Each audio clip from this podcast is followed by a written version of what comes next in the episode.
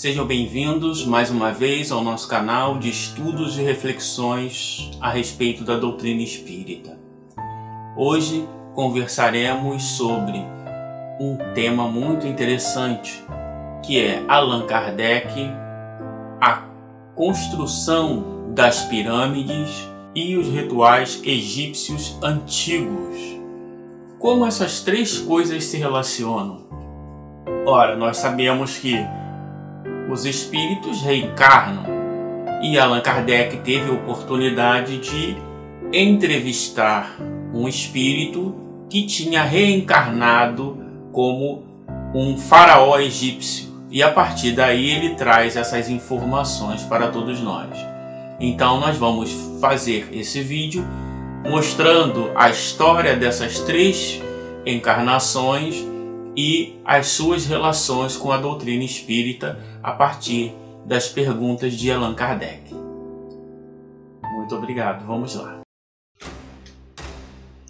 Muhammad Ali Pasha nasceu no ano de 1769, no mesmo ano de Napoleão Bonaparte.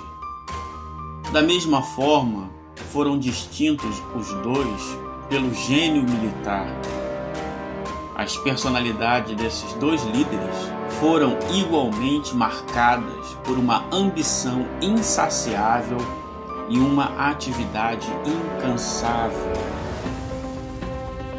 Mehmed nasceu em Kavala, na Grécia, antigo Império Otomano, de pais albaneses.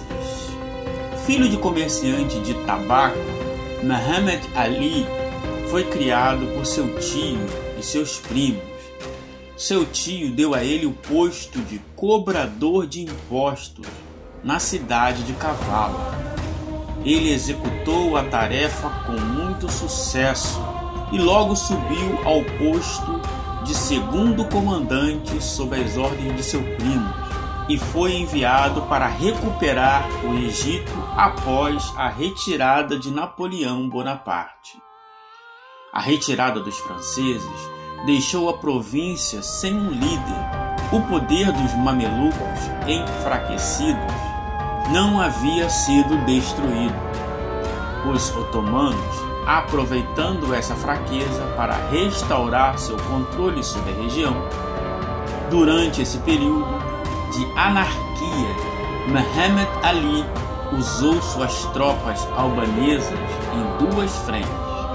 A primeira para ganhar poder e a segunda para prestígio pessoal.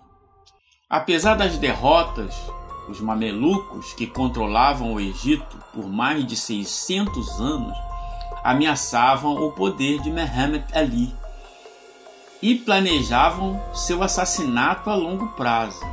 Foi então que, em 1811, Muhammad convidou todos os líderes mamelucos para um banquete na cidade do Cairo, em homenagem a seu filho. Essa era a desculpa. Durante a refeição, todos os mamelucos foram presos e assassinados deixando o governo do Egito para Muhammad Ali. Posteriormente, Muhammad transformou o Egito em uma potência regional que ele via como sucessor natural do decadente Império Otomano. Ele usou o Estado para implementar uma revolução industrial, estabeleceu monopólios estatais, comprou modernas máquinas têxteis da Europa, construiu altos fornos siderúrgicos, confiscou a terra dos proprietários mamelucos e cultivou ali alimentos para exportação. Em 1830, o Egito ocupava a quinta posição no, no ranking mundial de produção de algodão. Na década de 1820, Muhammad enviou a primeira missão educacional de estudantes egípcios para a Europa. Esse contato resultou em literatura considerada como o alvorecer do renascimento literário árabe. Na década de 30, criou o Estado de Lei e Ordem, onde os cristãos no Egito puderam estar seguros, como Muhammad Ali era capaz de puxar a influência da Europa. Em 1832, Muhammad permitiu o estabelecimento de uma escola de medicina para mulheres. Em 1839, o sultão Mahmud II retornou à guerra contra Muhammad, mas sofreu uma derrota decisiva na mão de Ibrahim. Em 24 de julho de 1839, Mahmud morreu e logo os exércitos egípcios se aproximaram de Constantinopla. Já no final da década de 40, Muhammad Ali ficou muito doente. Todos nessa época acreditavam que ele já estava senil e por isso mesmo não foi informado nem da morte do próprio filho. Em dia 2 de agosto de 1849, finalmente Muhammad Ali foi enterrado numa imponente mesquita que ele mesmo tinha encomendado na cidade do Cairo.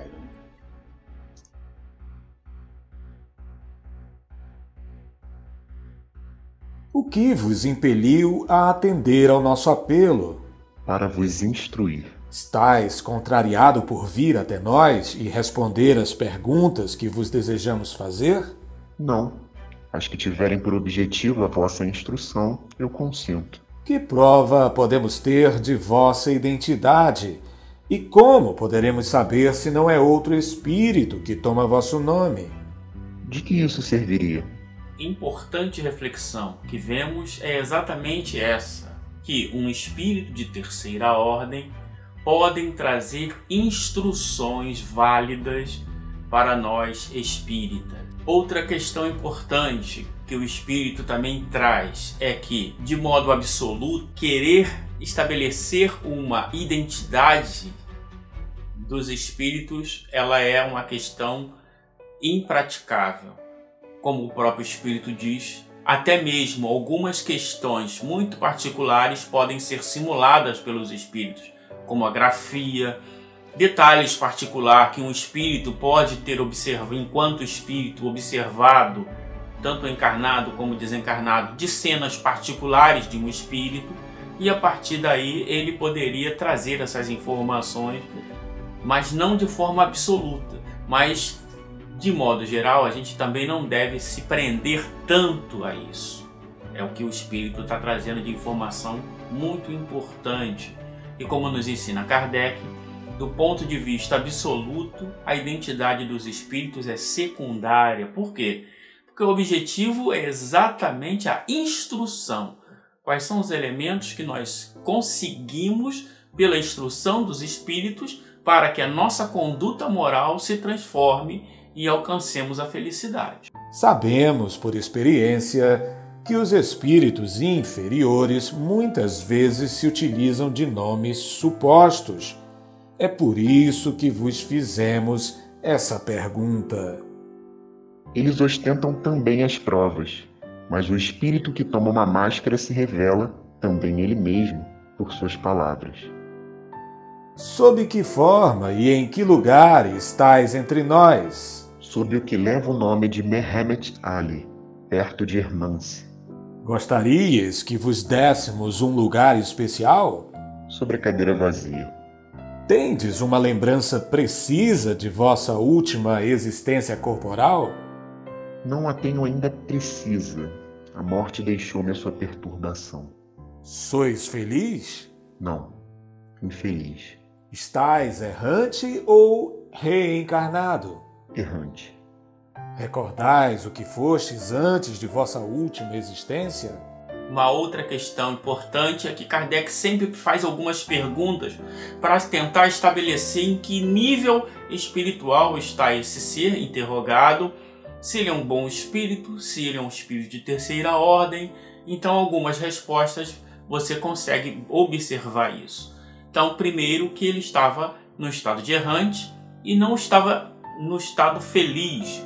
Ora, só os bons espíritos podem estar no estado feliz. Se ele não está no estado feliz, ele é um espírito de terceira ordem.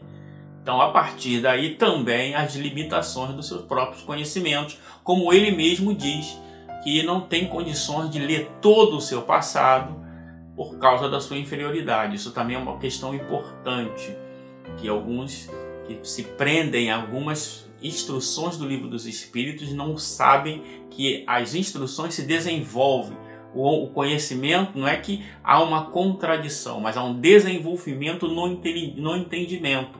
Um exemplo é exatamente a recordação das existências anteriores que é um assunto que nós vamos tratar em outro vídeo. Era pobre na terra, invejei as grandezas terrestres, subi para sofrer.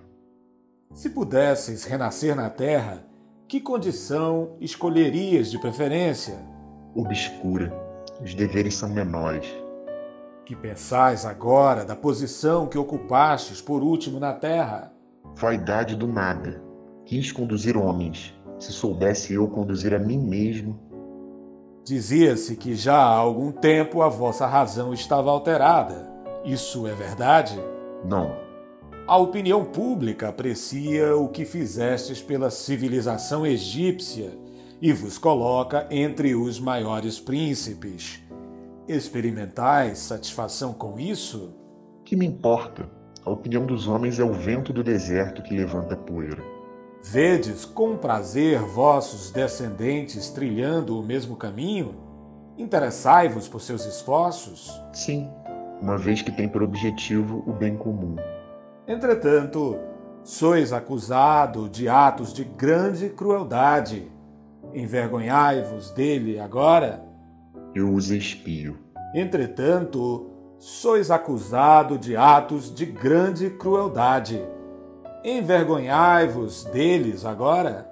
Sim. Vedes os que mandastes massacrar? Sim. Que sentimento experimentam por vós? O ódio e a piedade.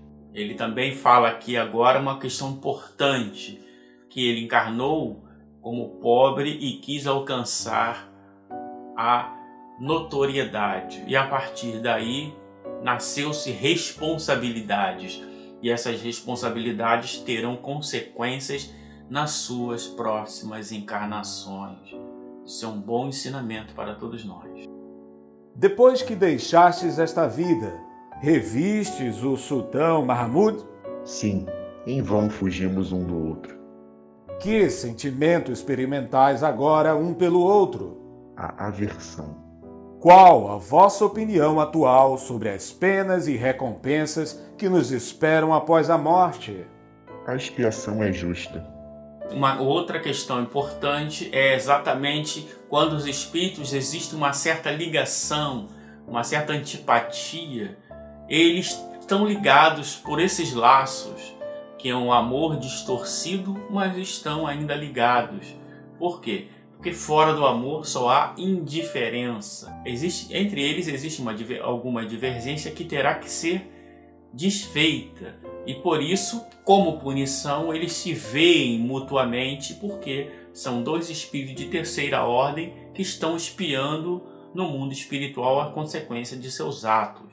Qual o maior obstáculo que tivestes de vencer para a realização de vossos objetivos progressistas?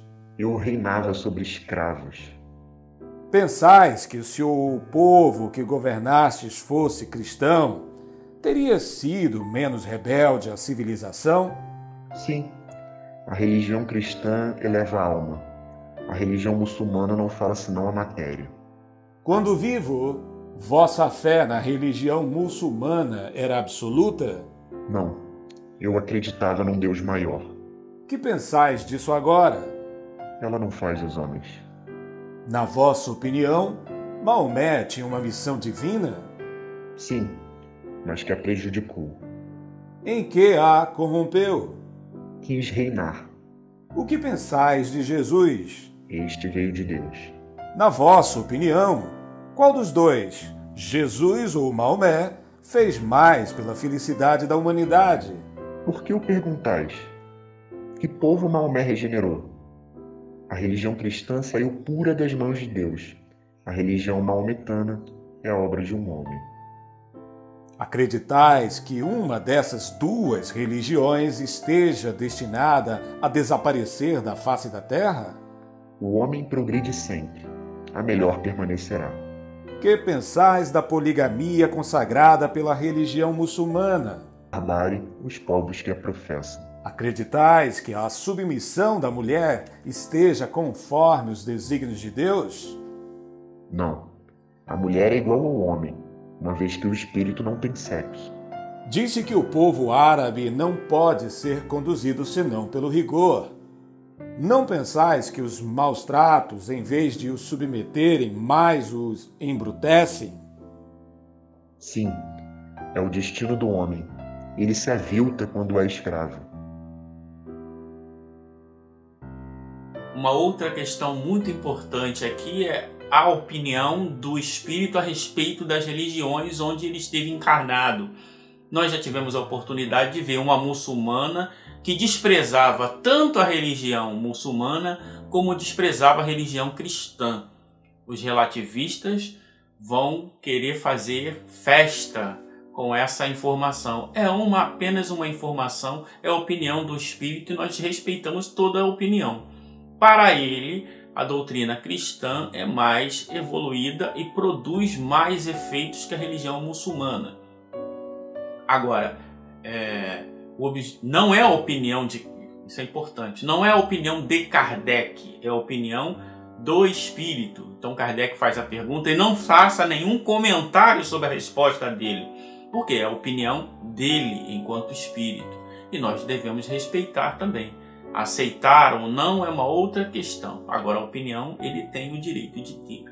Poderias reportar-vos aos tempos da antiguidade, quando o Egito era florescente, e dizer-nos quais foram as causas de sua decadência moral? A corrupção dos costumes. Parece que fazias pouco caso dos monumentos históricos que cobrem o solo do Egito não podemos compreender essa indiferença da parte de um príncipe amigo do progresso. Que importa o passado? O presente não o substituiria. Poderias explicar-vos mais claramente? Sim. Não seria preciso lembrar ao antigo Egito degradado um passado muito brilhante. Não o teria compreendido. Desdenhei o que me pareceu inútil.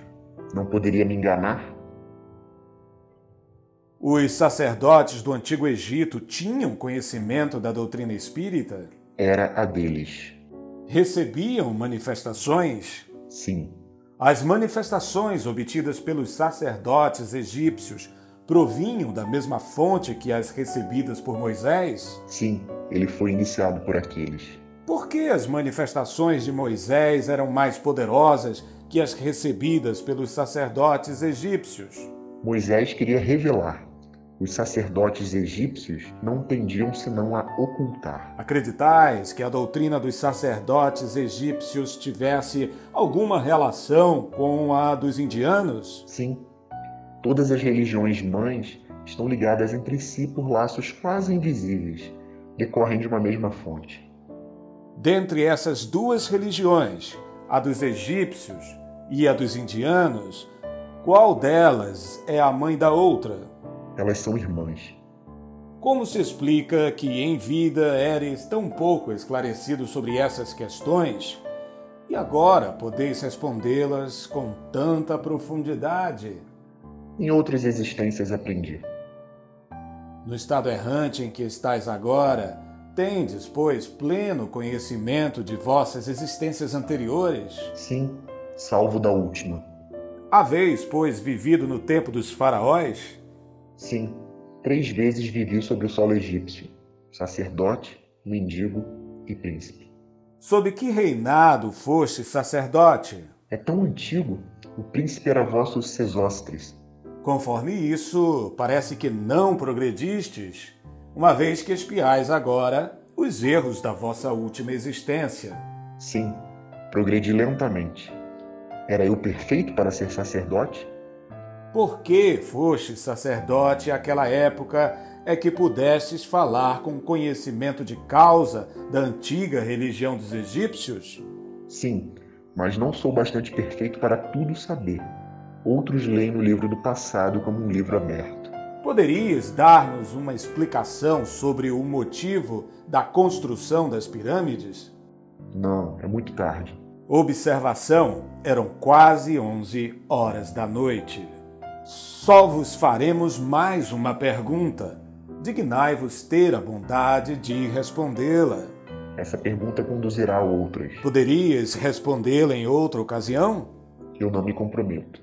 Mesmo assim, agradecemos a benevolência com que respondestes às nossas perguntas. Bem, eu voltarei. Uma questão interessante.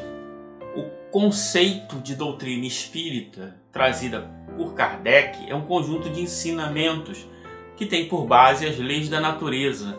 O espírito fala, assim como o próprio Kardec admite, que as leis da natureza não mudam. Elas são, estão aí sempre. Então, todos aqueles que observaram seriamente chegariam às mesmas conclusões. A diferença básica entre o conhecimento desses sacerdotes egípcios a respeito dos fenômenos espírita, da doutrina espírita trazida por Allan Kardec, são as consequências. Então, os sacerdotes egípcios eram esotéricos com S, escondiam para todos, só revelavam para os iniciados.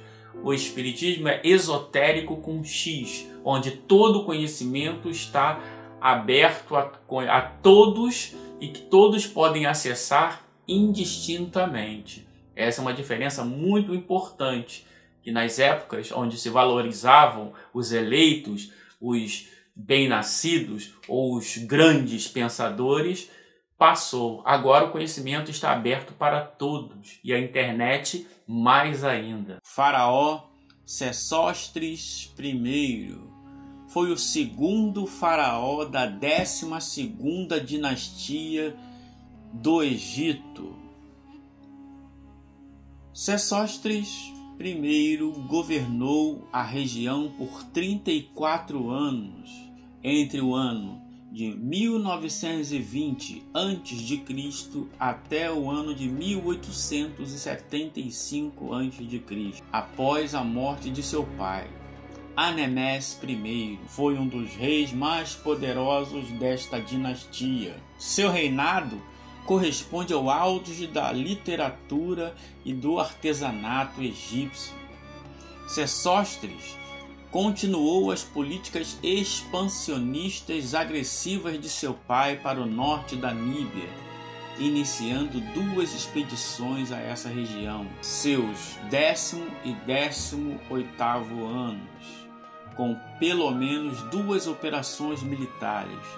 Ele estabeleceu fronteira no sul do Egito, perto da segunda catarata, onde ele colocou uma guarnição e também organizou uma expedição a um oásis no deserto ocidental. Sesostres estabeleceu relações com alguns governantes da Síria e Canaã. Ele também tentou centralizar a estrutura política do país apoiando os monarcas que eram leais a ele. Sua pirâmide foi construída em Lixte. Sesostres é mencionado nas Aventuras de Sinué, onde encontrava-se no caminho de regresso de uma operação militar no deserto da Líbia, quando ficou sabendo da morte de seu pai. Muitos consideram que Sesostre I é o faraó citado na Bíblia, aquele que teve relações com a esposa de Abraão, Sara. Em nome de Deus Todo-Poderoso, rogo ao Espírito Mehmet Ali que consinta em comunicar-se conosco. Sim, eu sei por quê. Prometestes vir até nós a fim de instruir-nos. Terias a bondade de nos ouvir e de nos responder? Não prometi. Não estou comprometido. Seja, Em lugar de prometestes, coloquemos que nos fizesse esperar. Quer dizer, para contentar a vossa curiosidade. Não importa. A isso me prestarei um pouco. Pois que vivestes ao tempo dos faraós, poderias dizer-nos com que finalidades foram as pirâmides construídas? São sepulcros, sepulcros e templos. Ali ocorriam as grandes manifestações. Tinham também um fim científico? Não. O interesse religioso absorvia tudo. Seria preciso que os egípcios fossem, desde aquela época, muito adiantados nas artes mecânicas para realizarem trabalhos que exigiam forças tão consideráveis. Poderias dar-nos uma ideia dos meios que empregaram? Massas de homens que gemeram sob o peso dessas pedras que atravessaram os séculos. O homem era a máquina. Que classe de homem se ocupava desses grandes trabalhos? A que chamais o povo. Estava o povo em estado de escravidão ou recebia um salário? A força. Donde veio aos egípcios o gosto das coisas colossais, em vez do das coisas graciosas, que distinguia os gregos, embora tivessem a mesma origem? O egípcio estava ferido com a grandeza de Deus. Procurava igualar-lhe ultrapassando suas forças. Sempre o homem. Considerando-se que eres sacerdote àquela época, poderias dizer-nos alguma coisa acerca da religião dos antigos egípcios? Qual era a crença do povo em relação à divindade? Corrompidos, acreditavam em seus sacerdotes. Eram deuses para eles, estes que os mantinham curvados que pensavam da alma após a morte. Criam naquilo que lhe diziam os sacerdotes. Sob o duplo ponto de vista de Deus e da alma, tinham os sacerdotes ideias mais sadias que o povo? Sim, tinham a luz nas mãos. Ocultando-a dos outros, ainda haviam. Os grandes do Estado partilhavam da crença do povo ou da dos sacerdotes? Entre os dois. Qual a origem do culto prestado aos animais? Queriam desviar o homem de Deus, rebaixando sobre ele mesmo, dando-lhe por deuses seres inferiores. Até certo ponto concebe-se o culto dos animais domésticos, mas não se compreende o dos animais imundos e prejudiciais, tais como as serpentes, crocodilos, etc. O homem adora o que teme. Era um jugo para o povo. Os sacerdotes podiam crer em deuses feitos por suas mãos. Não seria um paradoxo adorarem o crocodilo e os répteis e ao mesmo tempo o Ichneumone e o Ibis que os destruíam? Aberração do espírito. O homem procura por toda parte deuses para ocultar-lhe aquilo que é. Por que Osíris era representado com uma cabeça de gavião e Anubis com a de um cão? O Egito gostava de personificar sobre claros emblemas. Anubis era bom, o gavião, que de lacera, representava o cruel Osíris. Como conciliar o respeito dos egípcios pelos mortos com o desprezo e o horror por aqueles que os enterravam e mumificavam? O cadáver era um instrumento de manifestação. O espírito, segundo eles, voltava no corpo que havia animado. O cadáver, um dos instrumentos do culto, era sagrado, e o desprezo perseguia aquele que ousasse violar a santidade da morte. A conservação dos corpos dava lugar a manifestações mais numerosas? Mais longas. Quer dizer, que o espírito voltava por mais tempo, tanto quanto o instrumento fosse mais dócil. A conservação dos corpos visava também a salubridade em razão das inundações do Nilo? Sim, para aqueles do povo. A iniciação nos mistérios fazia-se no Egito com práticas tão rigorosas quanto na Grécia? Mais rigorosas. Com que fim eram impostas aos iniciados condições tão difíceis de preencher? Para não ter senão almas superiores, aquelas que sabiam compreender e se calar. O ensino dado nos mistérios tinha por finalidade única a revelação das coisas extra-humanas ou ali eram ensinados também os preceitos da moral e do amor ao próximo? Tudo isso era bem corrompido. O objetivo dos sacerdotes era dominar, não era de instruir. Essa é uma grande revelação.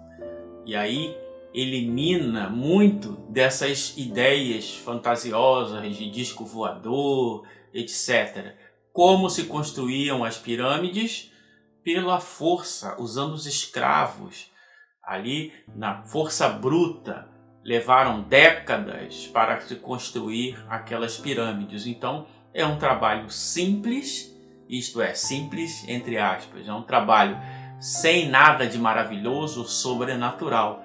É uma obra do homem e que pró os próprios estudos dos arqueologistas, dos historiadores comprovam que foi feito por seres humanos.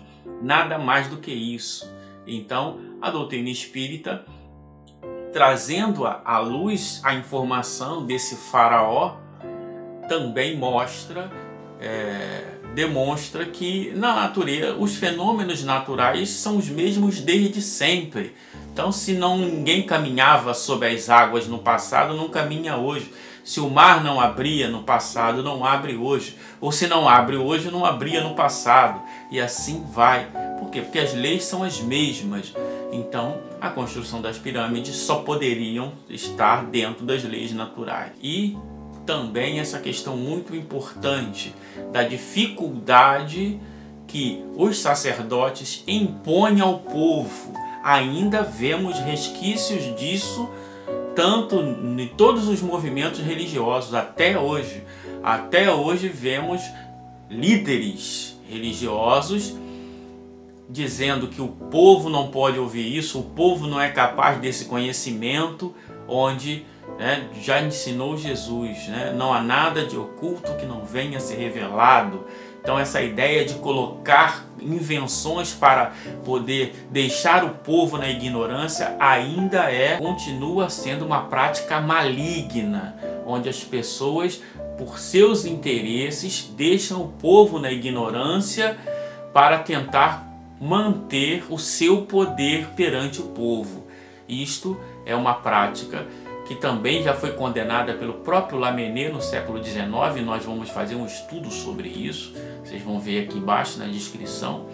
Então, é, essa também é uma excelente informação. Por que, que eles criavam aquelas imagens? Para manter o povo na ignorância. É uma prática maligna que nós vemos em todas as instituições religiosas deste planeta. Todas. Os líderes continuam ainda enganando o povo. E o movimento espírita não sai desta linha, também está incluso. Muito obrigado a todos. Inscreva-se no canal, clique no sininho para poder receber as notificações.